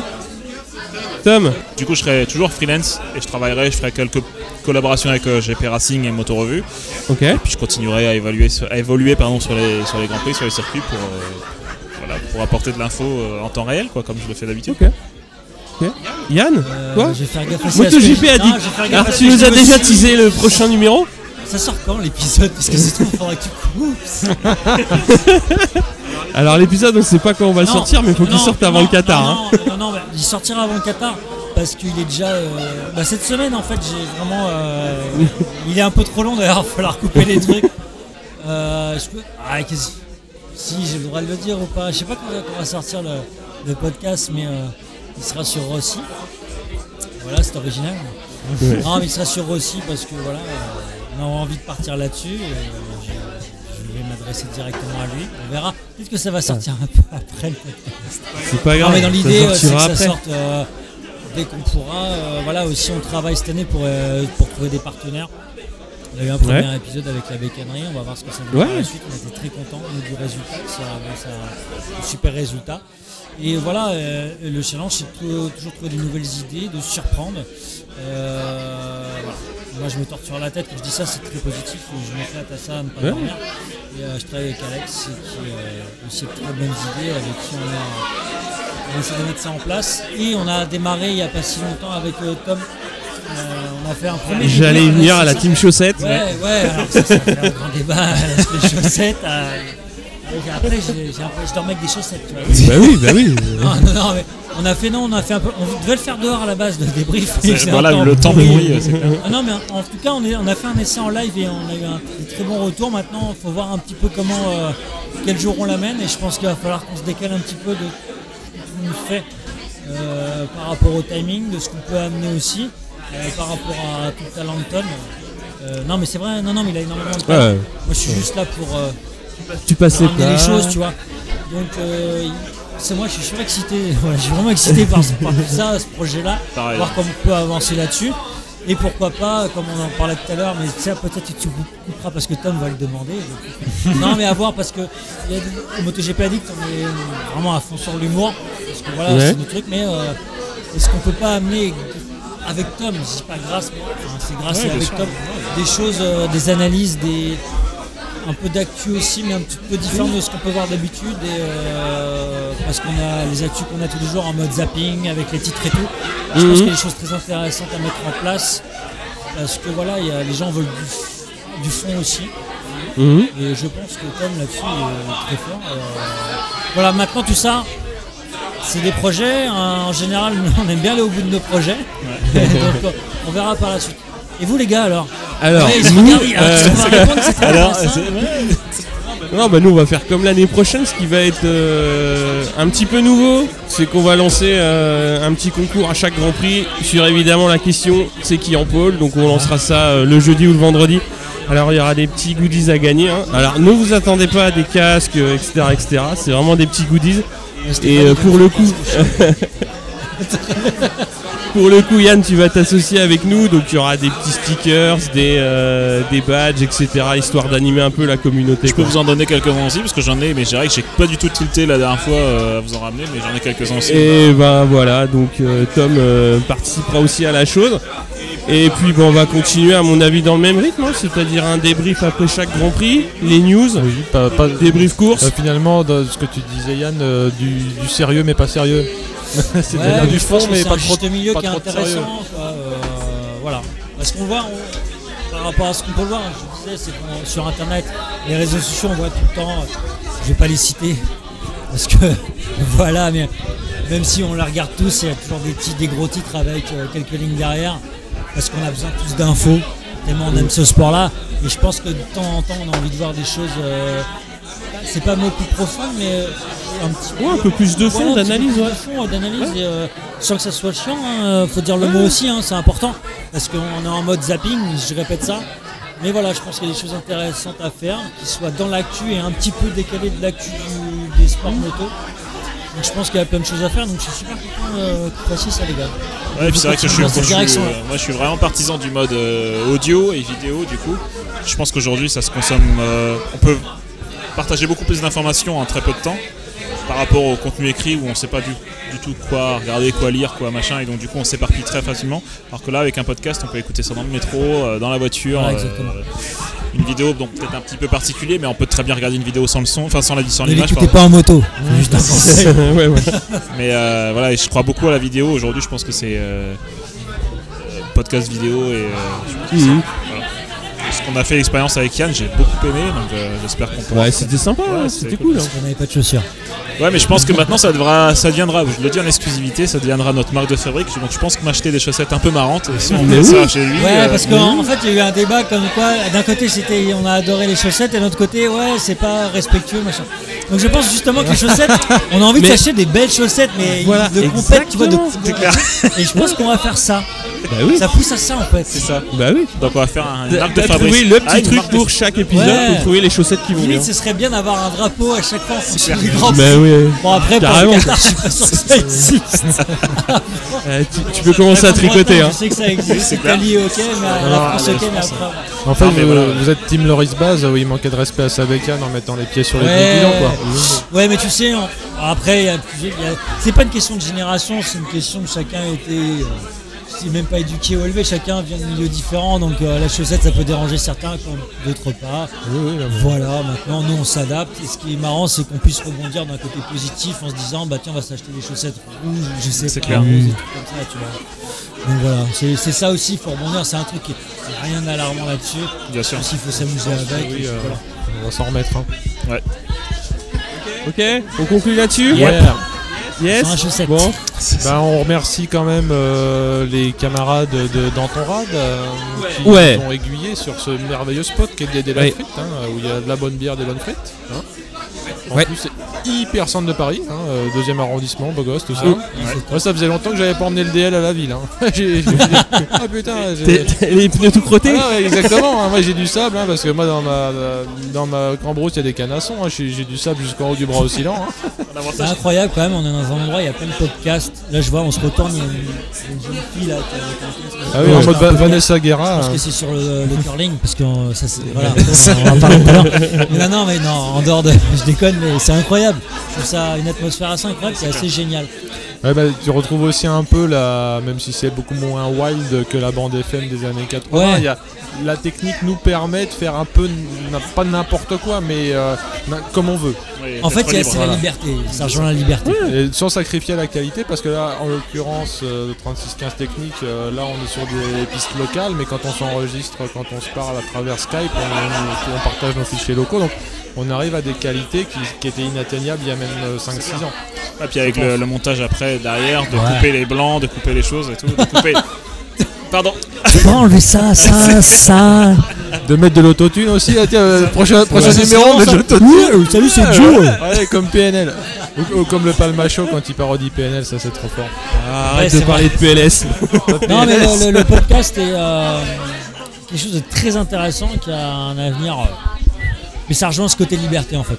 C'est vrai que c'est en plein boom là. J'ai l'impression que c'est en plein boom, mais ça reprend du poil de la bête. euh, parce que je vois passer dans ma timeline sur Twitter beaucoup Ouais. de podcasts et de plus en plus en ce moment, je sais pas pourquoi. Mais parce que Il y a des podcasts surtout. hein. Mais parce qu'il y a eu, il y a eu Donc, aussi un espèce de schisme, alors des fois un peu à marche forcée entre ce que les gens appellent dédaigneusement de la catch-up radio que j'écoute à haute dose parce que France Inter, je suis team France Inter. Euh, c'est aussi avec Mardevant, je crois, non, je sais plus. Bah bon, bah, bref, euh, non. Et donc, ouais, moi je fais beaucoup de catch-up, mais je fais aussi beaucoup de podcasts, hein, 80s. euh, Bah là maintenant, grâce à Podcastéo, finalement, euh, Cordonnier mal chaussé, je connaissais pas tous les podcasts de Podcastéo. Hein, faut, faut prendre du temps pour prendre connaissance des camarades. hein. Et c'est hyper sympa, justement, dans ton rad euh, là. Euh, le podcast sur l'onologie, euh, c'était à boire, c'est ça Ouais, c'est la terre à boire. hein. Un podcast, il parle que de pinard. C'est pas mal, c'est ceux qui sont à côté, ils Ceux qui, à sont la à, bière. ceux qui ceux qui sont à poil avec le slip sur la tête. Ah, bah, que ceux qui sont à côté Est-ce sont que, à la bière. est-ce que tu crois qu'il y a les mêmes, euh, les mêmes sujets polémiques du style euh, les pro Bordeaux, les pro Bourgogne, tu sais que Ah ça bah commence oui. à se chauffer Mais oui. un peu, genre. euh, Mais il y a Avec, moins de euh, transferts. mais avec Mé- Médoc 2015, euh, qu'est-ce ouais, qui s'est passé ouais, c'est ça, ouais.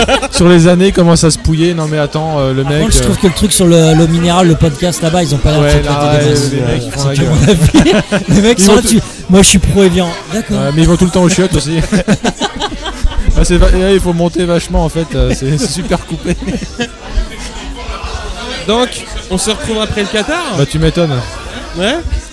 Bon. En 21 Ouais. jours, ça commence, hein, ça va Bon, on est à fond euh, derrière vous, les gars. En tout cas, euh, c'est ce qu'on voulait vous dire. Continuez Bon, bah, comme ça. merci à vous. Et tiens, On va À vous aussi, essayer. continuez comme ça. Écoute, ouais, on Merci. va acheter Merci. des chaussettes en bas. on Ouais, ouais, bah, parce qu'on n'est pas loin du sentier de toute façon. a- mesure. Allez, salut à tous. Bisous. Salut. Merci encore, salut.